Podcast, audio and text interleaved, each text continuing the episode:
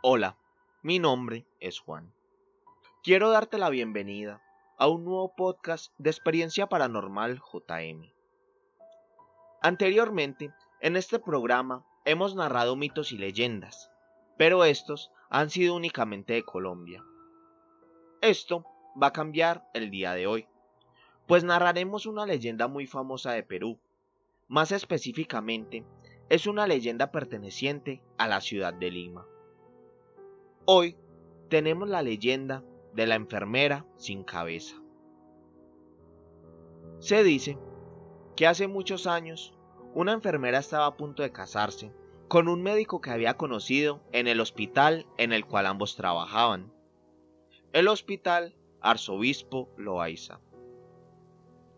La boda se aproximaba y estaba unas cuantas semanas de ser realizada, motivo por el cual el médico decidió viajar a su ciudad natal para invitar personalmente a sus familiares y amigos.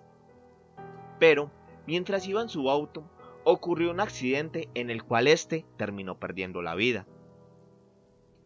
La enfermera se enteró de la noticia mientras realizaba la guardia nocturna, lo que provocó que ésta, en medio de su tristeza y desesperación, decidiera suicidarse. Durante esta época, el hospital estaba en etapas de construcción para implementar nuevos pabellones, razón por la cual en algunas zonas había materiales de construcción e infraestructuras a medio construir. La enfermera, quien se encontraba en un tercer piso, decidió arrojarse por uno de los ventanales, con tan mala suerte de que en el transcurso de su caída chocó contra unos fierros, los cuales, debido a la fuerza del impacto, le desprendieron la cabeza. A pesar de que ha transcurrido mucho tiempo de este suceso, en la actualidad se dice que la enfermera aún puede ser vista caminando por todos los pasillos del hospital. Algunos pacientes juran haber sido atendidos por una enfermera de traje blanco resplandeciente y de una capa azul de terciopelo, cuando en realidad las enfermeras en Perú dejaron de usar este tipo de capas desde hace mucho tiempo atrás.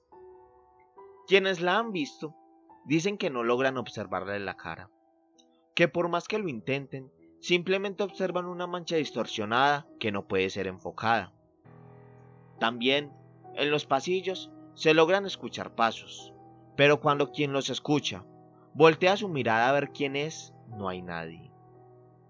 Incluso, algunos trabajadores del hospital aseguran que durante la noche, en el tercer piso, se escucha el desgarrador llanto de una mujer, el cual siempre termina con un golpe en seco.